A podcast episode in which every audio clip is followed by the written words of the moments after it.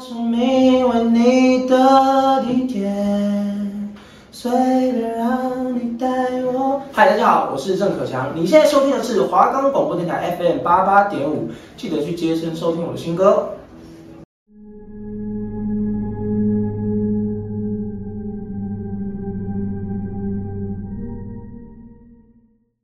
天黑，请闭眼。盲人，请睁眼。今晚你要杀的对象是？大家好，我是阿宇，我是阿燕，欢迎收听。嘿嘿，见鬼啦！我们的节目可以在 First Story、Spotify、Apple Podcasts、Google Podcasts、Pocket Casts、Sound On Player，还有 KKBox 等平台上收听，搜寻华冈电台就可以听到我们的节目喽。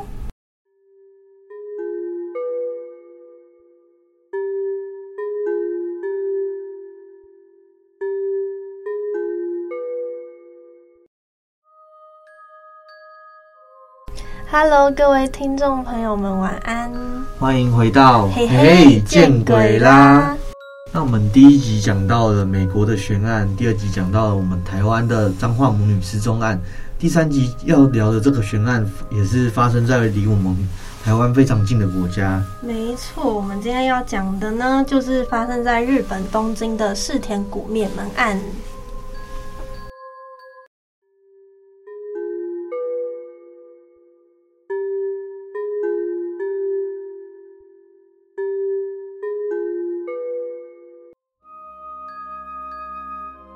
那相信有在关注悬疑案件的听众朋友，一定多多少少都有听过这个发生在日本的引起重大回响的事件。那这起案件也是日本悬赏金额最高的案件，总共高达两千万日元。事发时间呢，是在两千年的十二月三十日，这个时间也很具有代表性哦，是二十世纪的最后一天，也是踏入二十一世纪的前夕，所以这起案件又被网友称之为“千禧年的最后悬案”。住在东京市世田谷区某一栋平房的宫泽一家四口惨遭灭门，日本警方把这起案件证明为上祖师谷三丁目一家四人强盗杀人事件。那我先来大致介绍一下宫泽一家，总共有四个人嘛。屋主是宫泽干男，妻子是宫泽太子，大女儿宫泽一奈和儿子宫泽里，这两个小孩分别才才只有六岁跟八岁。那发现这个惨案并报案的人是妻子宫泽太子的母亲，她住在宫泽家隔壁的平房。这两间房看似是连在一起的，但其实不能互通。在十二月三十一日的早上，她打电话到宫泽家却无法接通。她想说奇怪，这么一大早应该不可能出门才对，即使出门了，电话也应该要响。所以她拿出备用钥匙，准备去女儿家查看。他开门后就看到宫泽干男倒在玄关的血泊中，早已没有生命迹象。接着他上了楼梯，看到孙子倒在二楼的房间内，而妻子和长女则是在三楼。这两个人的遗体是四个人里面最惨的，头部被多刀划伤，几乎辨认不出原貌。一家四口全都在自家内被暴力伤害。那根据警方的现场重建调查，凶手应该是在十二月三十日的晚上十一点左右，从宫泽家三楼的浴室窗户入侵，先到儿子宫泽里的房间勒毙了在熟睡中的他，然后听到二楼有异状的宫泽干男上楼查看，而在楼梯间正好遇上凶手，遭凶手以自己携带的留刃刀刺杀，在过程中一定有奋力抵抗嘛，但他还是遭刺多刀而身亡。接着，他似乎杀红了眼，来到三楼阁楼的宫泽母女房间，用已经损坏的柳刃刀袭击正在熟睡的母女两个人。他先刺伤他们，之后，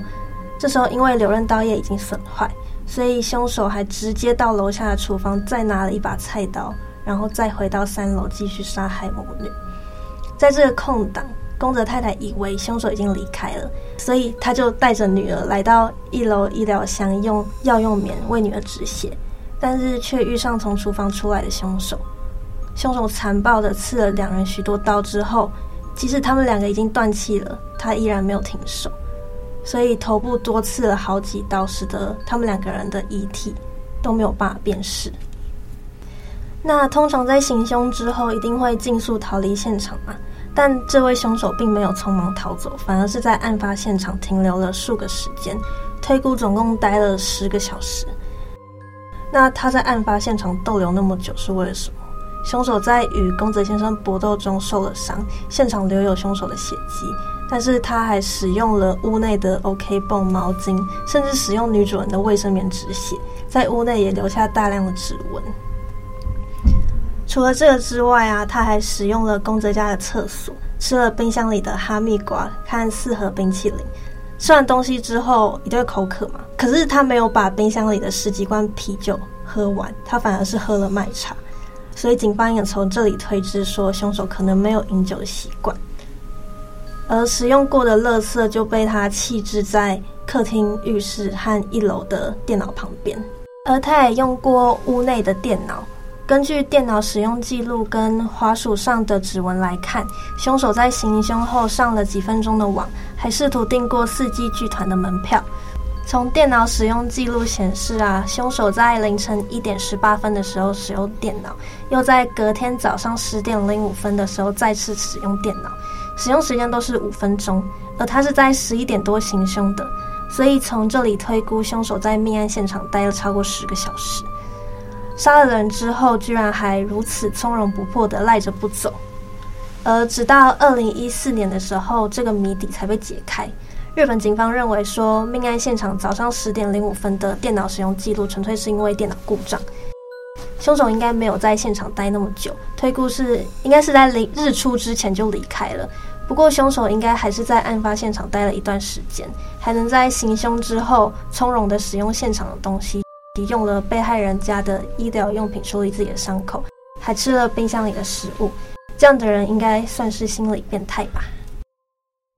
那这里再补充一点奇怪的事，就是凶手只拿了被害者家中的十五万日币，放在书柜上非常显眼的五百元日币却没有拿走。那他在现场停留那么久，照理来说应该会看到显眼的五百日元。那凶手也将屋内电话线拔掉并断了通路，所以也解释了宫泽母亲当时打电话到宫泽家里会没有办法接通。那我们从行凶现场遗留的大量证据来看的话，就是凶手的残酷程度跟他的谨慎程度是成反比的。因为警方在现场找到很多属于凶手的物品啊，像是什么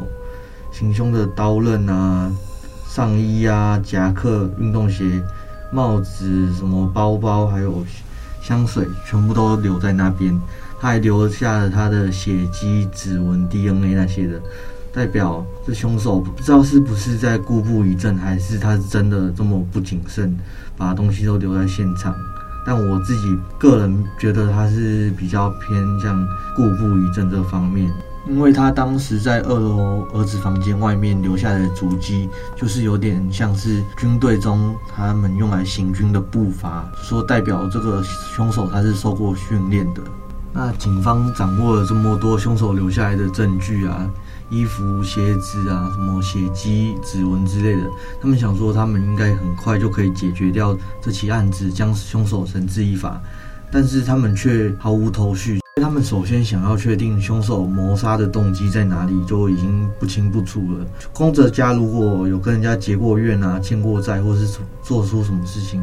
警方努力的想找，但是都没有找到任何可靠的线索，能引领警方找到可能的嫌犯，就只有宫泽家可能只是很普通的中产阶级。那父亲开了一家多媒体制作公司嘛。母亲在自家开了一间补习班，但两人的工作记录都没有明显的纠纷或冲突。嗯，那像是家里的小孩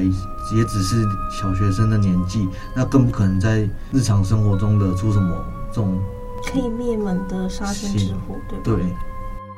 那当时宫泽一家居住地附近也因为要重建，所以说大部分的住户基本上都是已经迁走的状态。只留下大概四户左右，包含宫泽家一家，所以说也造成附近没有什么目击者，也更加深了警方侦破这起案件的难度。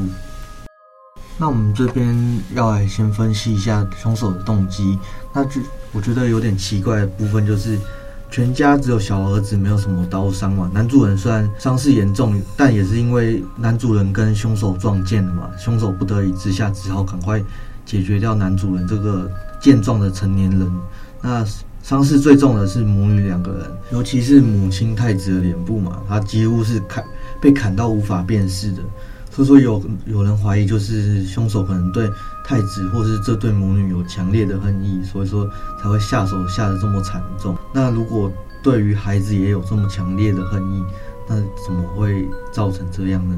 我们这边分析出来的原因，也只有凶手可能当时已经杀红了眼，因为他当时已经连续杀了两个人了。那对于最后这两个人，一定要赶快灭口。不然让他们逃走，凶手就等于自己也完蛋了。就是只要想想看，像是我们平常运动比较激烈，或是怎样的比较紧张的情况下，一定力气会比较大。那他凶手已经前面已经杀了两个人，这时候他全身的神经就已经在一个高度的敏感状态以下。这对母女当时又有点企图想要尝试逃跑。那凶手看到他们尝试逃跑，就一定会马上扑上去，用力的砍杀他们，造成了他们尸体上面这么多的伤口。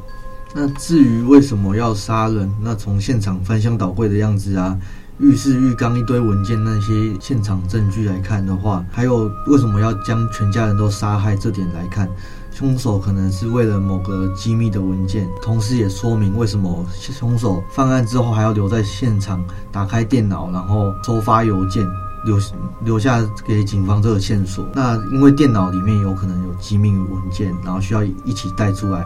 就说他事后把那些文件都销销毁掉，纸本的文件也带走了。那凶手对于网络啊，对于电脑应该也有一定程度的了解，所以他也有把握做到不让警方追查到。根据警方的说辞，也只能确定说他有做这个收发邮件的动作，但是不知道他寄给了谁，寄了什么东西。至于为什么要向母女下这么重的手，也可能只是因为他肾上腺素爆发。那一开始对儿子下手也只是为了避免骚动嘛，因为小孩子可能突然醒过来啊，然后就看到一个陌生人开始大哭，吸引到全家人的注意。那凶手杀了第一个人之后有点紧张，男男主人就上楼探查嘛，既然被撞破，那他只好一做一不做二不休，赶快把第二个人也跟着一起杀掉啊！杀了第二个人，杀红了眼，只好把全家的人都一起处理掉了。但是他当时带的刀子也是因为柳刃刀嘛，就是那种切生鱼片的细细长长的刀子，那不适合用来杀人，他可能用来切割还行。他说代表他是预谋的不够仔细。那他当时砍完男主人之后，其实刀刃就已经受损，没办法继续使用了。说他试图谋杀母女俩之后，发现刀子不不够利了。已经损坏了，他说他只好折返到楼下去拿菜刀来继续做杀害的动作。那关于他凶手潜入跟逃跑的方向，警方认为凶手是从窗外逃走的，却否认他是从窗外进来的，因为会发出声响引起家里的人注意嘛。当时浴室的纱窗就是被拆下来的，那拆下来一定会有声音，会吸引到家里的人注意，而且警方也是否认。他是从门口进来的，因为门口他们有装探照灯，如果亮起来的话会引起注意。但是这这栋建筑除了浴室窗户跟大门之外，就没有其他可以出入的地方了。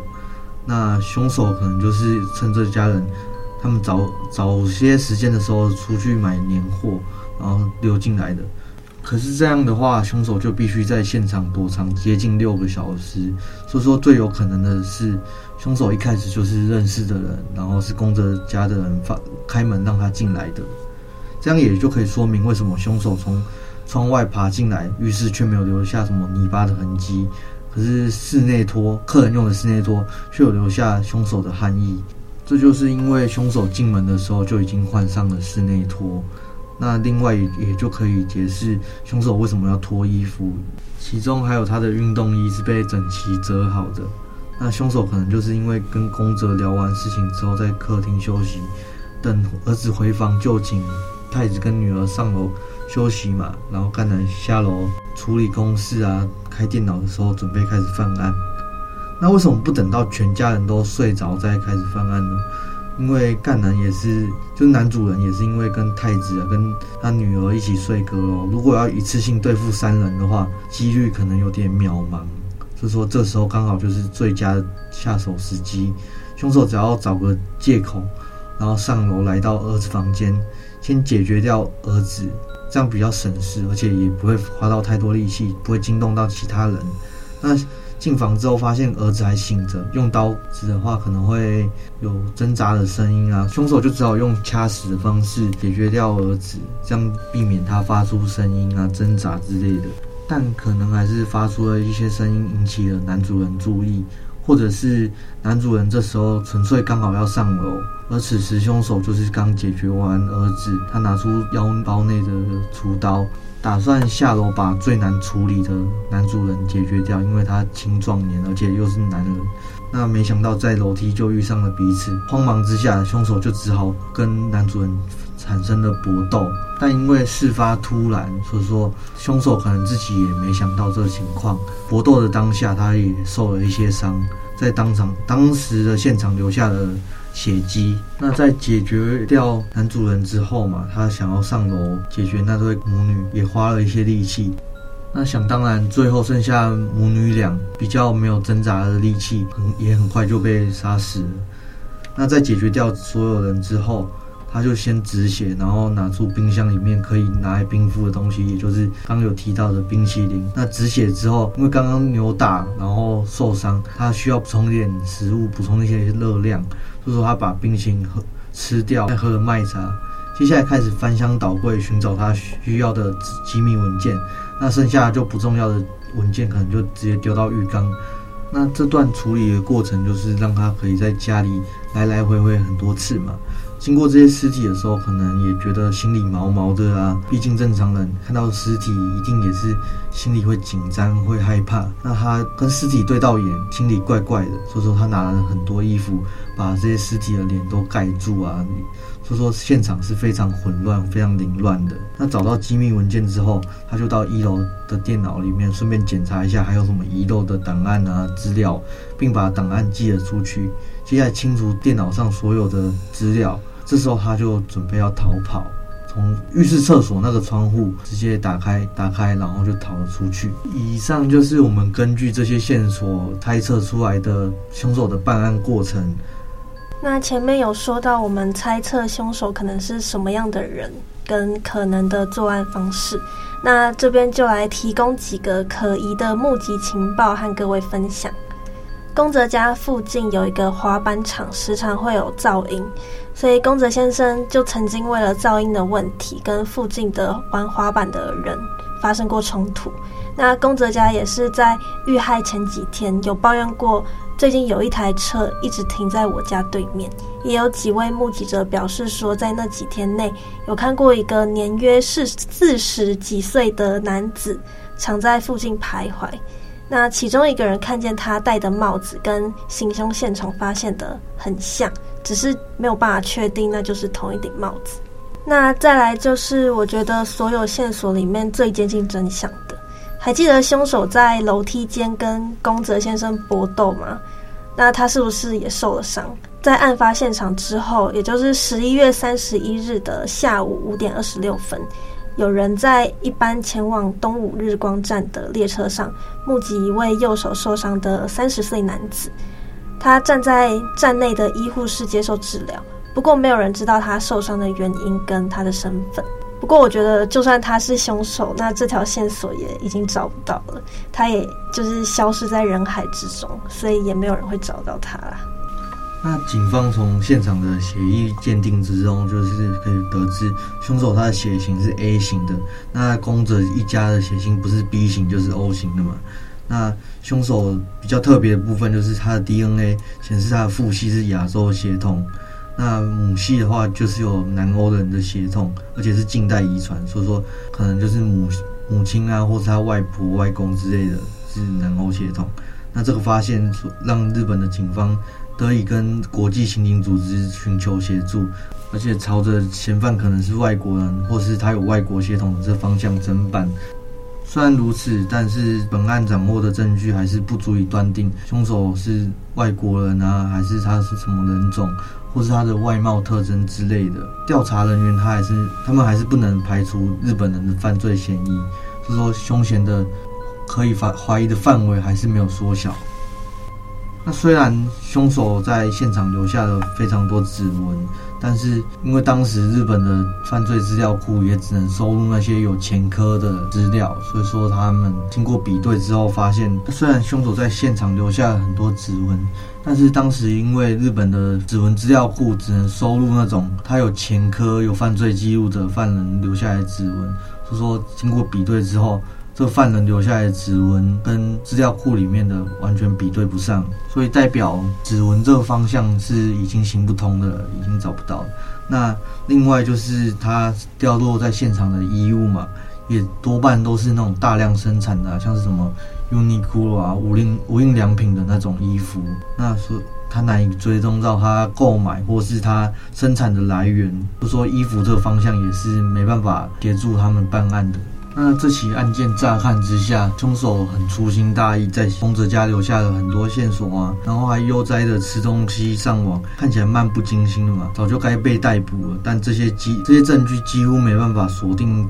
凶手的身份，很多人也怀疑这些线索全部都是凶手故意丢下来的，完全跟他自身无关的线索，那引引起警方的注意，然后侦办方向也可以往另外一个错误的方向去进行。如果真的这样讲的话，就是这个凶手看看似粗心，但是他的心思已经细腻到一个，他把所有的后路全部断掉了，导致于警方到现在过了已经二十年，将近二十一年了，还没有侦破这起案件。那到了今天，日本警方还是没有放弃侦办赤田谷一家被杀害的事件，还是寻求着那一一点点的可能，但是因为。也过了二十年嘛，当时的线索，就算说这个人是大概一百七十五公分啊，然后七十公斤这种体型，那过了二十年，这个人也可能变胖，变什么样的，或是像是刚前面说到，这个凶手有可能是外国人嘛，或者还有外国血统，过了二十年，能跑就早就已经跑出去了。我觉得这起案件应该是也是一样变成一起悬案。那这起没有结果的凶杀案。日本警方还是没有放弃查证，在日本警视厅的网站都还可以看到这个案件的进展在更新，不过最后的更新时间却停留在二零一八年。警方推估凶手为十五到二十岁的男性。你们想想看哦，如果真的是这么年轻人的人做出这种暴力的变态行径，那真的很令人胆寒。而且刚刚说。可能这个凶手可能是外国人，或是他现在还可能有在人群之中活动。他的心态太变态，能结合这么疯狂暴力又这么细心谋划的两种特质，到底是什么样的人？现在这个人还有可能在人群中活动，欸，诶，他可能过着看似一般人的生活，但是却在人群中活动，然后可能在细心谋划着什么，就觉得很恐怖。那。这个事件二十一年过去了嘛，每年的十二月三十日，警视厅都还是会在被害者的家门口，也就是当时的犯案现场进行献花纪念的活动。那各位听众朋友们，听完这次的事件，都要记得以后出门呐、啊，不管是出门还是人在家里面，都一定要把门窗关好锁好，就算是认识的人。也不要随便的就让他进家门，一定要问清楚他要来做什么。如果可以的话，不管是陌生人还是认识的人，都不要随便让他们进到家门，不然可能会发生一些没有办法挽救的事。原来结论是这样哦，像是阿云啊，他平常家里的门窗啊，那种打开透气之后，他就不会关上了。我觉得他自己可能也要注意一下。对，所以各位听众朋友，我是错误的例子，不要跟我学习。那像是。不要有这种经验啦，但是不知道大家有没有经历过遭小偷的经验？你有吗？我自己是没有啊。那种乡下地方，你门窗就算直接全开，那种钥匙插在机车上面，应该是都是没有人要偷。哇，我们阿燕就是身处在一个很 peace 的地方哎、欸。对啊。那像是我以前从小就是住在台北市，就是在台北长大的小孩，都市孩子。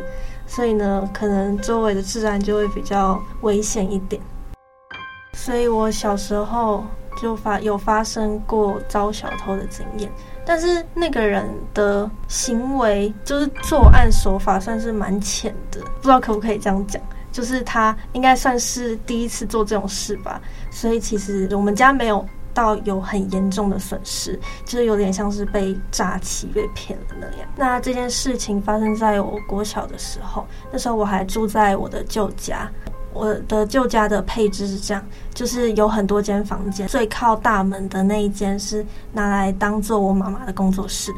最里面的那一间是。拿来就是出租给我们像像我们这样的大学生啊。那倒数第二间的话，就是当我们一家人的卧室，就是我们会在里面睡觉啊、生活。那天我就是放学了，在房间里面看电视。我妈妈那时候有一个新的客人，然后我妈妈的工作室就是那种做艺术类的，所以会有作品卖给别人这样。妈妈的工作室那边就有一个新来的客人，可能是看到外面的招牌所以进来的，所以我也没有想太多，然后就想说妈妈可能在招待客人，这样我就继续看电视。那时候我记得我妈妈一直进来房间拿作品，好像是那个客人想要看很多的作品，然后决定要买哪一件吧。后来就是那个客人来敲我房间的门，那时候比较没有什么危机意识，没有警觉性，我就直接打开门，然后他就说：“你妈妈刚刚好像有叫你耶。”然后我也没有怀疑什么，我就说真的吗？然后我就走出去，然后就走到妈妈的工作室。我那时候想说，那个房间跟房间距离也没有很远，所以我就去问一下。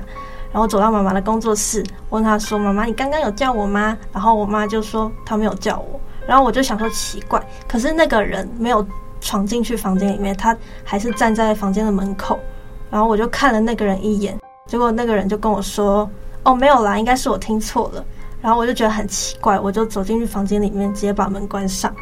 结果后来是那个客人走了之后，我才听我妈妈说她被骗了，因为那个客人好像直接拿走我妈的某一个作品，然后没有付钱，好像是趁我妈妈去上厕所还是去忙的时候，就直接拿着作品走了。所以那个那件作品就这样直接消失。因为我还在读国小嘛，所以就会学数数啊，什么算钱之类的。就有一个那种儿童的钱包，里面装了很多零钱，是用来教我数数的。那个零钱包就放在我妈的工作室桌上。结果那个人连那个零钱包里面的一点点的零钱都拿走，只留下那个钱包。那后来是怎么发现的？因为其实那个钱包很小，也没有人会注意到说哦，那个钱包突然不见这样。后来是我爸爸在我们马桶的水箱里面发现，然后里面的钱都不见。可是我觉得很奇怪的是，为什么他要把那些零钱拿走？为什么不直接去找大钞在哪里？所以他可能敲我们的那时候是想要进我房间找大吵，但是发现情况不对，所以他就没有进去。所以后来我们家就跑去报警。可是这种事情其实已经算是很轻微的案件，所以警方其实也不会去特别去查证这种民间的事情。但是后来好像有听说那个人有被抓到，好像是惯犯吧。可是其他的手法蛮像初犯，反正后来有被抓到，然后现在也不知道怎么样。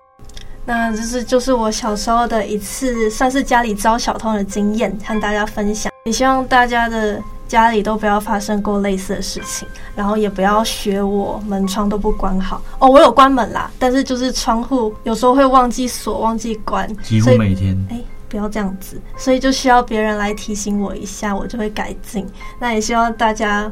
不要有改进的空间，就直接不要学我就好。那讲到这边，总结一下这起悬案，就是我觉得这凶手看似他粗心，但他作案的手法其实非常的细腻。他在现场留下来的证据，基本上都是对于破案方向没有帮助的，那也因此误导警方办案的方向，让警方到现在的二十年了还没有侦破这起案件。